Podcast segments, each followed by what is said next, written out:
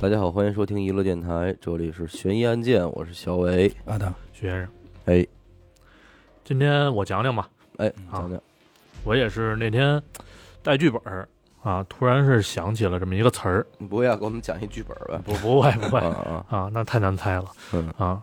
然后我就说查查这个词儿吧，结果一查查出一案子，嘿，嗯哎，什么词儿一会儿就知道了。先说案子啊，嗯好嘞，在这个一九八二年二月中旬，嗯香港的城门河当中啊，有几个工人正在干活儿，嗯，哎，干着干着呢，就看见这河面上飘过了一团儿黑色儿的东西，一坨黑色的东一西，团儿啊嗯，咋咋呼呼跟一团儿水草似的。那嗯咱知道什么？啊嗯，咱知道什么呀，对吧？晃晃悠悠，反正都这么过来了。这工人好奇啊，嗯你说这什么玩意儿，就准备捞上来看看。嗯，然后等这东西啊越飘越近的时候，没人说话了，也不捞了，不捞了， 不敢捞。反正当时散着头发的一颗人头，只有头，那别甭说了，对吧？再害怕也得捞上来嗯啊！先报警啊！嗯那等警察到了之后呢，就开始沿着河啊，说看看能不能找着其他部分。嗯找了将近一天的时间，只找到这个两条腿和一只胳膊。哦，那还真有对，但是不全。哦不，是全是给拆散了的。然后警方呢就把这几部分啊带回警局后，发现啊嗯这只胳膊上有个纹身，嘿，还挺明显嗯那好找了，啊。然后根据这纹身呀，还有之前这些报失踪案的家属的证词什么的，嗯确认了这个死者的身份啊，某个舞厅的领班儿叫陈凤兰。但是啊，警方能知道的东西嗯也就仅限于此了嗯啊，因为调查了跟陈凤兰有关的所有人，查不到任何线索。啊那到底怎么回事呢？咱今儿啊就不卖关子，从头捋。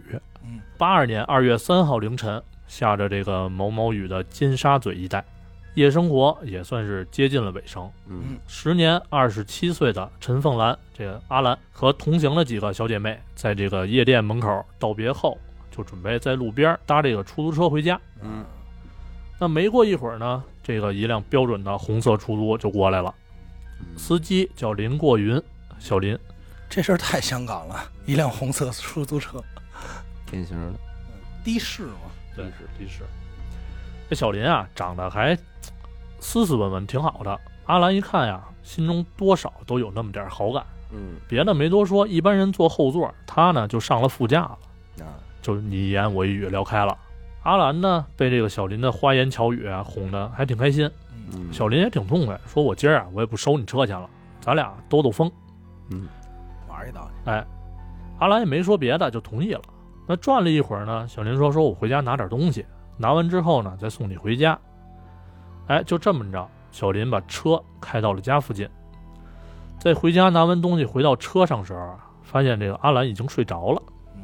那这时候小林就心想省事儿了，哎就掏出了这个从家里拿出来的电线，直接就勒住了阿兰的脖子。啊哦，不是，他回家拿东西的时候就就等就准备要干拿的点，就是电线，哎呦，这阿兰连反应都反应不过来啊，直接就这么被被勒死了。嗯那这个呢，只是小林计划的第一步。之后啊，小林趁着家里人还在睡觉，就把这尸体给抬回家了，啊放在自己屋。然后小林就看着这一动不动的阿兰，瞬间邪念上头，啊，开始疯狂的奸尸，我不断的发泄着自己这点兽欲啊。咱普遍来说，常规思路应该是先奸后杀，对呀，对吧？他这是先杀后奸啊，这个我觉得多少有点精神类的问题了，对这是肯定变的态啊。嗯而且咱还说，呃，八十年代香港好像能开得起出租车的应该还行，哦是吗？好像就是家庭条件还不错，就是收入就是是一个挺可观的一个那个，没错哦是吧？他这个小林家里其实人口还挺多，而且住的房间来说的话，是相对来说比较就是各自有各自的空间。哦，啊那就是不那么中局上促层有点对这意思了。对啊因为我记得那是哪年我去香港、啊然后你再去的时候，咱嗯们现在再去，你会发现香港的那个出租车司机嗯全都是上岁数的老头儿。嗯，你对你能感觉到吧？对而对且对梳对的对就是给自己弄得特别利喷儿啪落的是，喷儿啪的小油头儿，嗯拿着那个。我曾经跟聊过天儿，嗯就是说现在开的和当时开的是一批，是同一辆车嘛？都对，，同一辆车也是同一批人嗯啊。然后他们就是那个，然后曾经就说过，说当时就是说，他说说我们这个行业当年很厉害啊，怎么怎么着我的，操，人还你还能跟人聊明白，还不错。就是有的能说点普通话嗯，因为他这不是想多挣点钱 嘛。那从高度兴奋的状态下平静下来之后啊，嗯这小林肯定就是想着怎么处理这尸体嗯，啊。那分尸呢，肯定是最好的选择，对对吧？白天的时候啊，小林从这个阿兰的包里翻出来五百块五百块钱，上街买了把电锯， 拿拿人家钱拿人家钱买剧拉人家，这太混了，羊毛出羊身上嘛。回来之后呢，就准备分尸，但是正准备动手的时候啊，这小林的眼睛就死死地盯着这尸体，嗯，心里琢磨说：“我得再留点纪念。哦，啊，”然后就直接把阿兰的胸部嗯，切了下来，嘿，用白酒泡在了一个容器里边，哦，然后把尸体分成了七份儿，包好了就放进这个自己的出租车后备箱。嗯，那这时候呢，这个小林留作纪念的可不只是泡在酒里的组织。嗯，啊，还有从奸尸到分尸的所有的照片和录像。啊，他还全程，给拍了，这这就是有点神这经病这啊，这精神上肯定有问题。对啊，这是一个变态。然后晚上出车的时候啊，小林就找机会把这个分好的尸体啊扔进了城门河里边儿。嗯，然后过了两天呢，又找找机会把这个电锯扔进海里了。哦，啊，至此呢，这阿兰被奸尸分尸的整个经过基本就是讲清楚了。这么回事儿哎，但是事儿没完，啊，嗯小林呢这边跟没发生过任何事儿一样，继续就过着这种普通的出租车司机的生活。嗯啊，只不过啊比之前多了几笔开销，嗯，干嘛了呢？补充了一些更好的摄影器材，哦，又买了人体模型，还买了几本这个人体解剖的书，这事儿有点儿开就开始了的意思，开始了，这是听着这是要学习啊嗯，对吧？然后还买了两副手铐，嗯，把手铐跟电线还有一把匕首就包好了，放在车上，嗯嗯嗯哎，就是随要时随时准备。对随时准备第二次行动。五月二十九号啊，有一个女人即将成为小林的乘客，嗯，这个人呢叫阿杰，嗯三十一岁，两个孩子的妈。哦，半个月之前啊，刚到这一个什么康乐中心当收银员，说补贴一下家用 嘿。这天呢，凌晨五点，刚下夜班儿。这阿杰啊，刚开始是被同事叫说去打麻将去，因为下班了嘛嗯，回家没事儿干，外头还下着大雨，嗯，说打会儿麻将，等雨停了再回家呗，嗯对吧？？但是呢，阿杰说不行，我家里还俩孩子得照顾呢，说对得赶紧回去。嗯然后就冒着雨在街上等出租。嗯，哎，这时候小林就开着车慢慢悠悠就停了过来。简短截说啊，嗯，小林开车经过一个隧道的时候，把车停下。哦，隧道外边大雨滂沱，隧道内漆黑一片，嗯，好地点。小林就跟阿杰说：“说车出了点问题，哦，哎，我下车瞧一眼。嗯，”然后小林下车观察了一下周围情况，确实没人，对，然后打开了后车门，嗯从后边伸手往前掏，掏出了匕首，啊，就冲这阿杰比划。嗯，然后阿杰起初啊，就以为是碰见劫钱的了嗯是啊，也没太大反抗，就听话呗，嗯就戴上了那个小林准备的手铐。嗯，但是当他发现这个小林拿着电线绕自己脖子的时候，不对劲儿了，不对劲儿了，哎，喊没用，那肯定没人听得见，没人听得见，而且下着雨，有人也听不清楚嗯，啊。很快呢就被勒死了。这这这这，之后的事儿呢，就跟这个之前杀阿兰一样啊嗯，趁家里没人，搬出这个阿杰的尸体、录像、肢解、留纪念。我操，那一切都结束后啊，小林就开始盘算这点尸体怎么办，嗯，因为之前看到了这个阿兰被发现的新闻，哦啊，扔这个城门河肯定没戏了。那这时候呢，小林就从床底下翻出了几个麻布袋子，嗯，就找了几个塑料袋儿，把肢体分装好，然后扔进后备箱。晚上趁着雨夜啊，开车到了铜锣湾，哦，在一个路边儿把这些麻布包顺着山坡就给扔下去，因为咱看电看看电影，包括你去过你也知道啊嗯，山山坡会很多啊，嗯有的路边儿就直接顺那儿扔下去了。嗯，之后的几天啊，小林发现，哎，也没人说这山坡发现尸体什么也没的，爆出来。没哎这事儿，而且阿兰的案件呢也没有进展。嗯哎，他的心态啊，就直接从这个呃紧张啊、惊慌啊开始安稳下来，有点嚣张了，哎，嚣张了，就准备开始找自己的第三个猎物嗯还来，还来。时间很近啊，六月十七号，还是凌晨。嗯这个秀云啊，下一班坐上了小林的出租车，如出一辙啊，录像、肢解、留纪念，外甥打灯笼照哎旧。这怎么说呢？就是标准化作业流程了。更标准的是什么呢？这点尸体跟阿杰归为一个地儿了，哦，扔一块儿了，扔一块儿了。啊，哎连抛尸地点都放在都选择统一地点了。对，嘿，第一次尝着鲜儿的，第二次就顺手了，对吧？嗯？嗯那这时候呢，小林的这点收藏品啊，名词我就不说那么全了啊，嗯除了三对儿这个乳房，还有整套的生殖系统，啊，这点生殖系统是分开放的。啊分开放，对，你就能明白从里到外这点东西分段儿。嗯嗯嗯嗯，他是把结构给分开了。对但是书没白 看，就是怎么说那叫什么 那个癌细胞那个它叫什么切片，啊，对，呃，不是这种切片，是嗯大组织。就是哦我就这么告诉你吧，咱们如果把人体理解成模型是拼接的话，它就嗯能拆到最细是最细。它每拆出来一个东西，嗯都是对应着书上有一个学名，它叫什么器官的，哦，子宫啊，什么这些东西啊，明白明白了明白了，就是完全是它就已经拆到它不能再拆了，嗯嗯，再拆就碎了啊。再拆再拆就也没有名字了，嗯，真就就保留了，真是是这意思吧？对哎嗯呦，还存了一颗肾，哦，总总共反正八个罐子嗯啊，外加呢三个录影带，上千张照片。嗯这些东西。半个月后啊，这个七月二号，哎，我问一下，嗯他每次分尸都选择在家里，对，就是他家里这人啊大家庭，就愣不知道，你说因为他的生活习惯是什么呀？就是从很早之前就开始跟家里人不交流了，哦，各过各的，孤僻了，孤僻了嗯啊，性格可能就是已经开始养成了。也加上他的时间也对不上。你想，他是一司机嘛，他这个可能夜班，嗯对吧？嗯时间生物钟上也对不上对。呃，七月二号嗯这天呢，还是下着雨，十七岁的女学生小莲儿啊，嗯在结束了聚会之后呢，就是自己一个人走路上嗯，在路过一个教堂的时候啊，发现哎，前面有一出租车，哎想也没想，直接拉门就上。得这辆车不多说，对吧？小林的、嗯车开了也就十分钟啊，找了个地儿，小林又开始掏刀，故技重施。嗯细节反正我也不多说了，反正就是花季少女命丧黄泉嗯啊。那说说结局吧。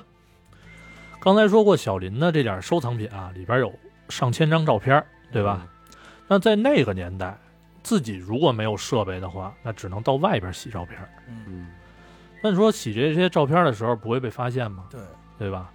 是这样啊，刚开始呢，小林在这个照相馆里边洗照片的时候，嗯人家确实看这底片什么乱七八糟，怎么回事儿啊？嗯，小林跟人说说，哦，他还他还拿这上照相馆洗去，啊对啊呀、对，这他说的这还真是个问题。刚才我也没想到，咱们就想着留照片、留视频、录像带。对，后来他一说，还真是八二年没有数字数字照相机，啊数码相机没没有数码相机，对，嗯打印机也很少嘛，而且咱到今天那会儿留下来，不是说谁都会自己能洗照片儿，对呀，而且你也不是说家里具备暗房对，他拿出去洗这事儿怎么解决？但是他拿出去洗这事儿本身也很傻逼啊，我操，但是他就是这别着急么干的呀嗯就。是这么干的。你听我说，嗯他到那地儿啊，就跟人说说我呀，我是火葬场啊兼职摄影师，哦，嗯，经常呢给这些得帮解剖师嗯拍一些尸体照片儿。那他有点脑子，还行。哎他怎么不说自己是警察呀？对，啊所以这样刚开始啊，店里也没什么人起疑心，嗯但是后边呢洗的越来越多，嗯啊，时间也越拉越长嘛。嗯，这店里老板啊，这这肯定也看报啊，对吧？那时候嗯嗯就经常看到一些这个女性失踪的新闻，就觉得不对，对上了，哎，对上了。然后呢，这老板就拿着这点洗好的照片儿嗯，啊，还没来得及交给小林呢，他没取呢，就奔马路对面去了。这嗯，马路对面呢是警察们定点喝茶的一个楼，哦，嘿，警察的都符合香港啊那呃警个警。是吧察的团儿，警察的茶餐厅，嗯对啊然后到那儿跟人一说这事儿阿啊 Sir 啊，啊，齐活了。嗯哎，八月十八号就是小林取照片的时候，嗯这天让警察给逮个正着。这样子，警察们给小林起的外号叫什么嗯呢？就是雨夜屠夫啊，还挺帅，这个词儿，反正剧本里出现过嗯啊，，我就想起来了，就这么着查。嗯呃，小林原名林国玉啊，嗯他在对外说的是林过云，可能就是这么谐音嘛，嗯，也帅点儿。刚开始啊是被判的绞刑，哦，但是后来呢，因为说香港在六六年以后就没执行过死刑，嗯哎，又改判无期了。嗯嗯嗯，所以说是这什么理论咱也不多说了。嗯这这是法律上的事，对咱们不懂。至于其他的小林的一些细节啊，我没说那么多，因为我觉得大家都能猜到，嗯就比如说家庭环境啊、心理阴影啊这些乱七八糟的，确实肯定是有问题的。嗯然后最后呢，再说一个比较有意思的传闻是什么呢？就是说，呃，在小林入狱后啊，有一次放风的时候，嗯，这狱警在监控里边看见小林身边飘着四个半透明的身影。啊，我操，怎么怎么他妈奔灵异 了？关键没跟我打招呼这事儿也，小林走到哪儿，他们就跟到哪儿这我啊！这肯定是按咱们来说，就是就分析来说，这肯定是四个冤魂不甘心，准备报仇，对吧？嗯但是这不是重点，嗯，重点是这四个人影都是支离破碎的状态。嗯嚯，我操，这是一多完美的故事！这要是搁在咱们十九坛里，灵异里，你高兴坏 了。高兴坏当了。然了，也是传闻。啊对呀，这就是传说。这要是说咱一听众投稿，投的是这个 瞧瞧给激动的。这个级别的，那可太赞了。不是，关键是你没跟你说吗？支离破碎的，嗯，就重点是在这儿。关键是支离破碎的还能看出是人影儿，对，因为他勉强能拼凑到一块儿，你知道吗？啊就是跟跟那儿的时候，身子已经过去了，头又追过去那种。我告诉你，我我我写这一段的时候，明白，夜里四点多，能明白，能明白，还是挺挺膈应的。挺膈应。呃，我估计他应该是他，其实我老感觉他可能歧视女性。嗯，哎，你说这算不算是一个终极 S 啊？呃，冰恋吗？对啊，嗯就是到头了，因为他这完全，你说他不图什么？不图财啊，也不那什么。首先啊，他比较这个这个人比较危险的是什么呀？他是无目的无无目的的随机杀人，嗯，对吧？有目的，他还是对这个女性。啊，对对吧咱咱这么说吧，他算是随机杀人。嗯就是其实对于警方来说，破案最麻烦的就是随机杀人，对嗯对吧？你什么地铁地铁，日本曾经说过地铁投毒，嗯对吧？包括这个什么什么什么是哪儿枪杀，嗯，你随机的，你你根本完全无法找着凶手。他要不洗照片，这哥们儿栽不了，对吧？然后关于刚才你说 S 这块儿，其实我曾我刚才说的时候，我想了，但是就是我老感觉他好像应该是什么呀？嗯他下他下手的时机，这四个人除了最后的小女孩以外，前三个应该都是在他看来是这个叫不是好的社会职业。有这种考虑吗？我觉得他应该没有这种考虑。你看，啊，那会儿即使是香港灯红酒绿，能在晚上出门的，就是那个点儿，很有可能是是普通的正职正常职业啊。嗯但是我我感觉啊，他好像像第一个杀的时候，他就是奔着这个不是正常职业杀的，因为因为我还是没理解的就是为什么他会选择先杀后奸，嗯，嗯就奸尸这个事儿其实是特别怪的。别着急，反正这案子说完了啊，短嗯，短就续一个。哎，啊，九零年二月八号嗯，早上，在这个香港西北方一百八十公里远的广州海珠区，警方接到报警。 你这，好家伙，你这个太故意了。 香港西北角，我这还算呢，是哪 儿？我说草山，什么？就是就还想还想挺熟，想想知道背背地理图。嗯，按理说香港西北应该是深圳啊，你知道吧？在西北啊，广嗯州，我操，广州。啊，警方接到报警啊，嗯说在这个某一个工厂墙外边嗯啊，发现了一个半裸女尸。啊，那警方赶到现场后发现呢，说呃这条路其实很少有车经过，嗯啊，那边儿上草丛当中就是一具女尸，仰面躺在草里。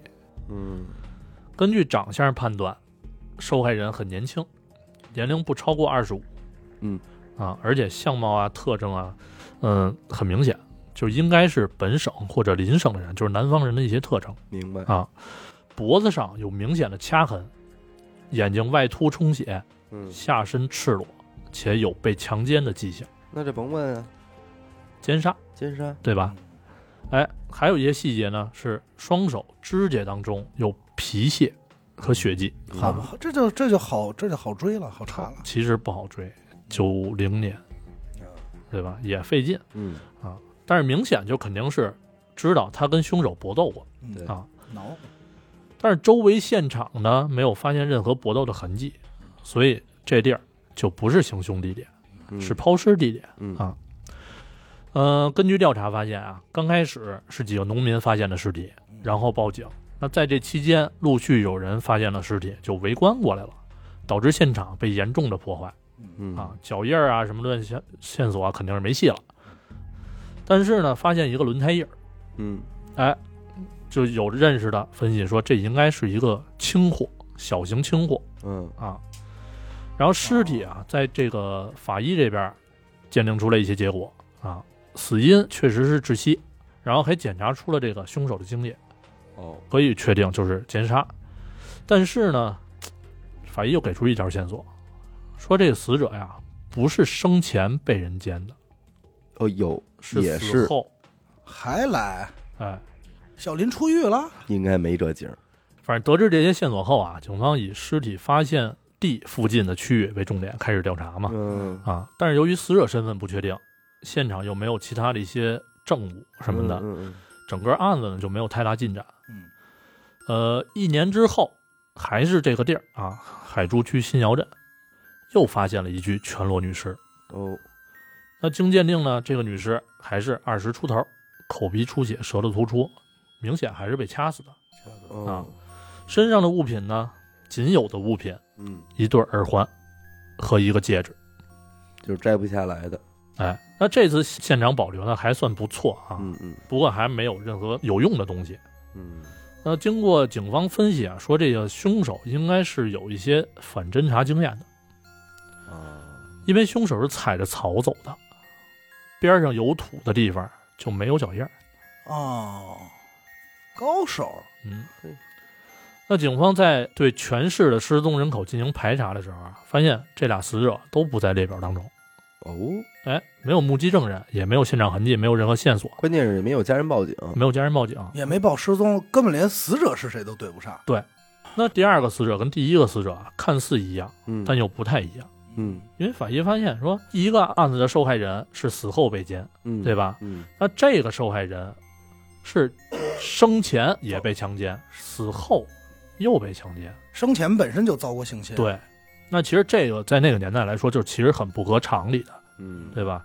八月份，还是这地儿又发现了一个用麻袋装着全裸女尸嘿，他就认准这地儿了，啊，反正附近啊，肯定不可能是同一个地儿，嗯就是周边。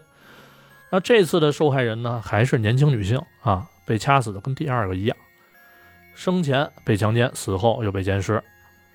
这次的不同点是啊，案发现场给群众围观的群众造成了一定程度的恐慌，啊，因为尸体被破坏了，就是死者的乳房和一部分皮肤嗯啊被切掉。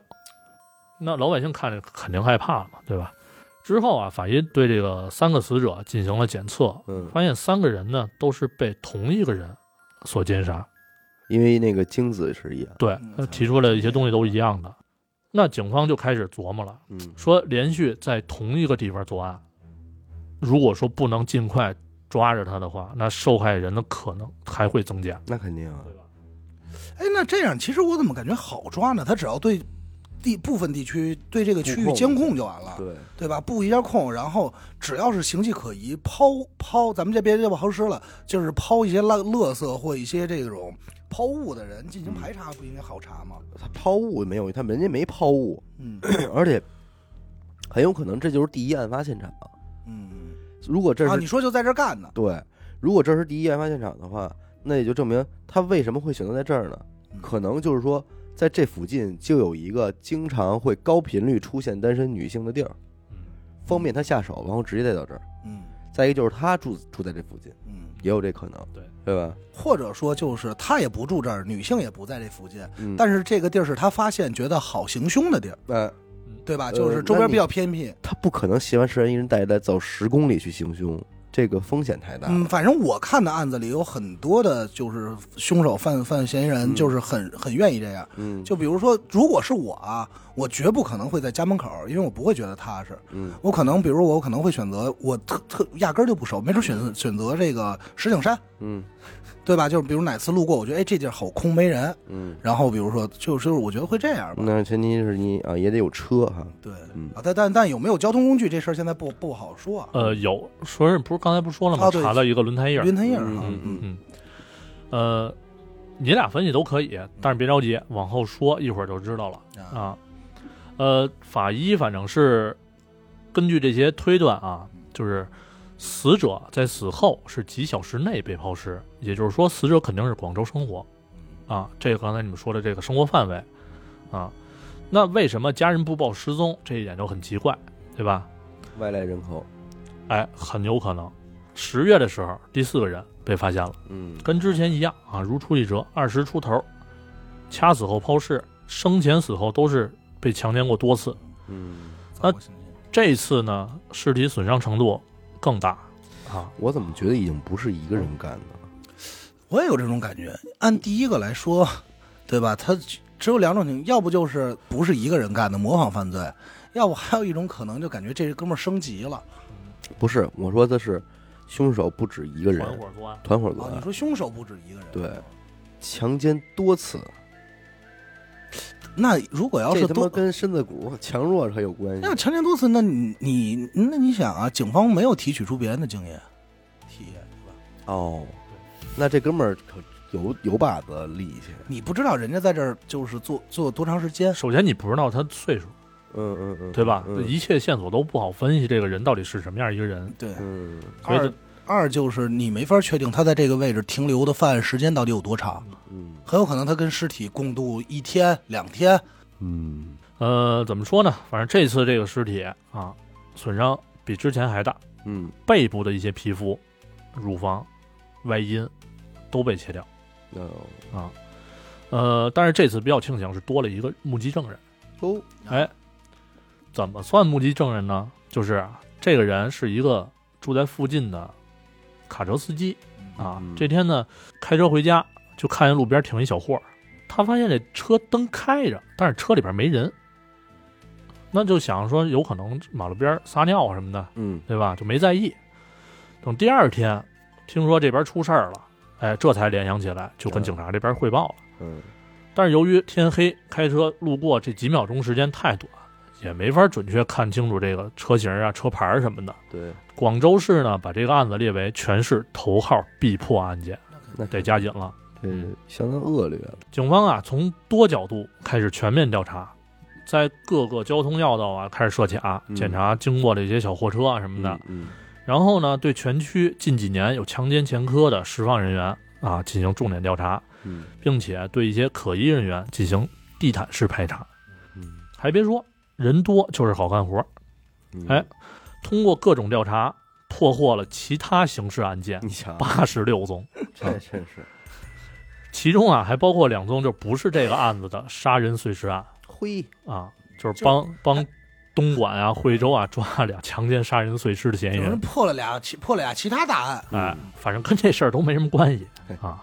但是唯一有进展的一点是什么呢？就是确定了第一个死者的身份。嗯啊，因为随着这个调查进行嘛，失踪人员的调查范围扩大到了全省，哎，这样才找到这个失踪人员信息，嗯因为他是别的市的，嗯，就是边上一个来广州市干活的这么一个人，但是就算是找到他的信息，那对整个案子来说还是没太大帮助对啊，啊，因为对不上号。嗯、呃，九三年的时候啊，受害人数量增加到了十二人。嗯，我靠！这人得多嚣张啊！这不是，我关键想知道抛尸地点还是在这块儿。那这要不然就跟那等着他得了，我就说嘛，布控就 完了，嗯，等着吧，下令吧，快点，什么时候下令啊？别着急啊啊啊，先说点社会上的传闻嗯啊，传话了。那肯定啊，这个刚开始啊，说这个是女性不敢独自出门儿啊嗯，就即便是白天上班上学什么的，也得男人送。嗯，到后来呢，就传说说这凶手啊专门袭击红衣服的女性，哦，有偏爱，哎，就导致当地的红衣服卖不出去。啊你瞧这事儿闹的，我跟你说，传出这个呀，绝对是一个专门造绿衣服的厂子。 是，或者黑后衣边服还，有更邪乎的啊。嗯，后来呢，又有人说说这凶手啊专挑长头发女性下手，得啊理发店高兴了。嗯啊，这个信息一定是理发店传出来的。嗯反正总之是人心惶惶啊。到了九四年，这时间拉很长了，死者那些死者身份还是没法确定。那警方就挠头说，到底是怎么回事儿？嗯，十二个人里，受害人增加到十二个人里，到九四年四年时间只确定了一个人。对，可能是跟经验呀、办案手法一些有关，咱就不多分析了，因为咱们讲过那么多案件，可哦我明能白能给他就想出招来，对吧？对对对，不是，我啊主要是觉得这个凶手，你说是运气好也行，还是怎么着？你说他找的这些下手的人嗯啊，都是不报失踪的，哎都是你没法判断，挺狠的。其实啊，说到这块儿，反正有反应快了，应该能猜出大概。嗯警方呢也是从其他一些角度分析出一些结果嗯啊，说什么呢？呃，死者是大部分都是全裸，嗯身上或多或少还会留下一些金银首饰。嗯，那凶手不拿这些东西，显然是只为色不为钱。嗯不为钱，对哎，而且啊，这些首饰有的是看似黄金，但其实是镀金，嗯，也就是说不值钱，对吧？那如果说一两个受害人戴假首饰，那对吧，没法说什么。对啊，但是这些死者至少一半儿身上都戴的是假首饰，嗯？嗯，就看着珠光宝气、对荣华富贵那块儿了。所以说肯定是会有什么一些特殊的原因。嗯最后呢，警方断定什么呀？这些死者啊，除了第一个明确身份之外，其余的全都是从事特殊行业的人员。哦，应该是对，为什么呢？因为是啊，那时候这些从业人员碰见抢劫啊什么乱七八糟，几率比较大，嗯，大部分人都会选择戴一些假首饰啊。碰见抢劫的就直接交出去对保了，命哎。我给你吧，对对对。嗯然后再一点是什么呢？就是被害人的发型儿嗯，基本上都是比较夸张的烫染，哦，哎，不太符合良家妇女的样子。嗯而且现场留下的一些衣物啊，都是比较暴露那种啊，嗯性感，什么廉价，对吧？符合身份。嗯，那其中一部分死者还患有这个性病哦啊，，所以受害人的职业基本上是确定了。但是不，但是那个凶手现在已经嗯，中招该了，中招了，应该是中招了。中招了，应该是。反正之前的案子里边也说过啊，这些人接触的人太杂了，嗯，对？吧？什么人都有，对，那怎么入手又是个问题。那警方呢，根据指纹档案确定了两个死者的身份嗯啊，其中一个人呢，生前在留下的这些通讯录上记录着一百多个男人的电话号。嗯那是那警方在无奈之下呀、只能去挨个儿拨打电话排查嗯啊。反正接接电话这些人呢，什么样都有，干部、老师、嗯农民、小贩啊，特别多啊。嗯然后又经过一系列的这个 DNA 检测，一百多人都被排除了嫌疑。嗯那眼瞅着这事儿啊，就马上又要停滞了，那只能说再换方向思考。嗯那警方认为说，这个凶手杀人其实也不是为了劫财劫色，嗯而是发泄一种变态心理。杀人、奸尸，还有割下这种各种器官，嗯，远比跟死者发生性关系更让凶手开心。对，那随后呢，警方就特意的去接触了一些有这种变态心理，并且记录在案的人，嗯然后通过询问，警方大概了解了这类凶手的心理，嗯从而呢做出了一些判断。嗯第一呢，就是这个凶手有明显的性变态倾向，啊，得就是调查一下全市的这些精神病人。嗯然后第二呢，凶手就是能不费劲的带走这么多从业人员，那应该是个老嫖客，嗯，对，吧？得调查一下有过嫖娼案底儿的人。嗯那当然了，案子呢还得多线发展。通过对抛尸现场的调查啊，警方终于是锁定了凶手车辆的型号。嗯但是啊，有一点就是在多条路况都被设卡的情况下，这凶手还能在警方底眼皮子底下抛抛尸，嗯而且还抛在还是同一个地儿，呃，不是同一个地儿，就是反正这就附是这近个，，就还能在在对，这一个个区域啊。嗯那这凶手很可能就是住在这个新窑镇一带的，嗯哎，就极其了解路，甚至于可能走点小道啊什么的，是吧？对而且呢，所有的凶杀过程都是从晚上到凌晨进行，嗯从没推迟到白天，那就可以推断凶手是有家庭的，嗯嗯，白天他得回家，对吧？呃，总的来说呢，警方总结的侦查范围，哎，就是有一些列举了：新窑镇周边啊，有犯罪和嫖娼前科，嗯？心理变态，有家室，有自己的独立空间和时间嗯啊，身材矮小，性格懦弱内向啊，还有一辆这个轻型小货，对，二十岁到四十岁左右，这就等于给凶手的侧写全出来了，对是吧？这样都基本上就明确很多了。嗯啊，那调查在持续进行啊，但是凶手作案依然是猖狂。嗯九四年三月到九月，又有四个人被杀害。真行，还来，关键是越是越有点越挫越勇那这种，现在是顶风作案，顶绝对顶风作案，这太嚣张，这现在就是只能用嚣张嚣张了。来形容。现在他已经应该已经是完全的自信了，就是你没戏，而且他知道你们在查我，对，对肯肯定知道弄这么大这事儿，马上呢，时间就到了这九四年九月十九号早上嗯啊，八点来钟，派出所刚开门，就一个身穿风衣啊，只穿内裤的年轻女孩，冲进了这个海珠区新窑镇派出所。哦，她说呀、她说自己叫小红啊嗯，昨天晚上呢，让一个变态骗到家里，嗯被强奸了，嗯，还差点被掐死。哦，最后啊，是怎么出来的呢？嗯，靠装死，哟，很机智，嗯，真他妈错。靠装死，你然后瞧爬墙跑了出来。这变态的模样啊，还有他们家的位置都记得很清楚门。儿清了，哎，呃，接警的警察呢，这个老陆听完这事儿，决定压了，嗯，哎，甭废话了，立直功接的时候到了，哎，带着人带着枪嗯，就奔向了这个新窑镇镇民老罗的家里。哦，那么说，老罗是凶手吗？嗯，是，没跑。那肯定，为什么？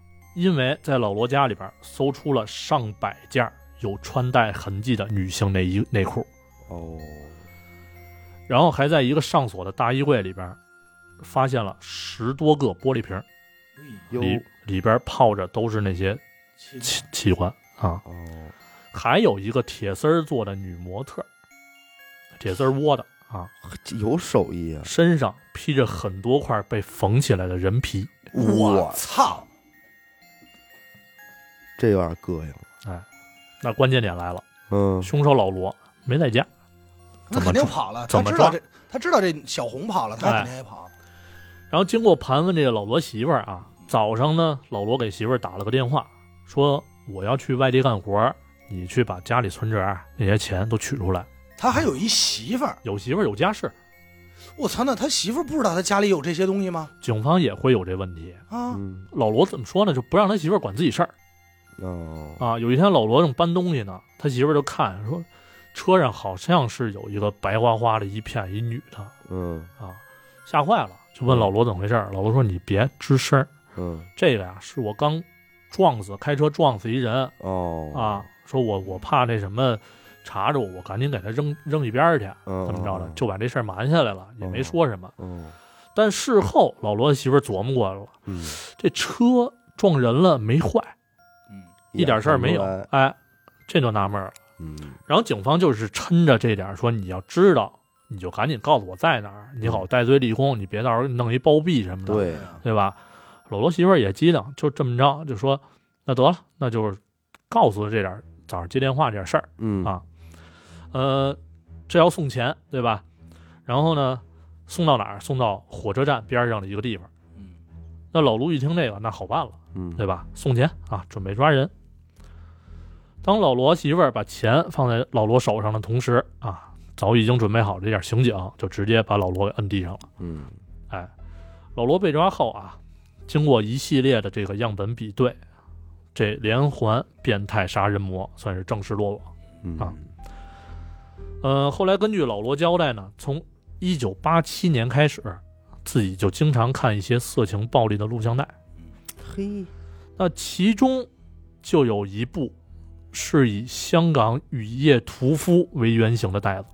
哎呦，哎呦，启蒙老师，这部带子对他影响最大，嗯他认为啊，奸杀女青年啊，切掉那些器官，对他来说很刺激，嗯很有挑战性。嗯慢慢的呢，就产生了一种强烈的模仿欲望。九零年，在尾随杀害第一个受害人之后，哎，发现警察没查自己头上，嗯胆子就大了啊！说心想着，你们警察呀，只会破一些有因果的案子，嗯，我跟这死人素不相识，嗯看你们拿我怎么着！对，随机杀人嘛，哎，之后就开始疯狂的作案。嗯呃，老罗自己说啊，说在作案得手后，心里是一种前所未有的畅快感嗯啊，有时候还会在这个被害人的口腔啊、下体啊塞进内裤、袜子，哦，恶意去挑衅警方，说我倒要看看你们有没有能力查出是我。嗯哎，然后呢，他还学着这个雨夜屠夫的习惯，把每一次犯案过程啊、受害人的体貌特征、自己的一些感受等等都记在本上。嗯供自己回味。呃，怎么说呢？反正身背数命，肯定死路一条。对吧？嗯入狱后的二十第二十天吧，法院就宣判了，对老罗执行死刑，立即执行嗯啊。这事儿呢，基本算是一个完结了。但是事后其实有一点还挺引人深思的啊，就是这些呃没法查出身份的死者，嗯啊，没法查出身份，你就没法进行火化安葬。但是呢，有一些已经查明身份的死者，家属不认哦，啊，就一口咬定说这不是我闺女。这是哦因为你在那个时代，自己闺女对从我事觉这个得行有业点蒙羞。有点丢人，对但是你想想，我刚才他说这时候哪个让我有点震惊？他从八七年开始看了很多色情暴力的影片，我总觉得这种级别的禁片儿应该是，至少是千禧年之后才会逐渐有。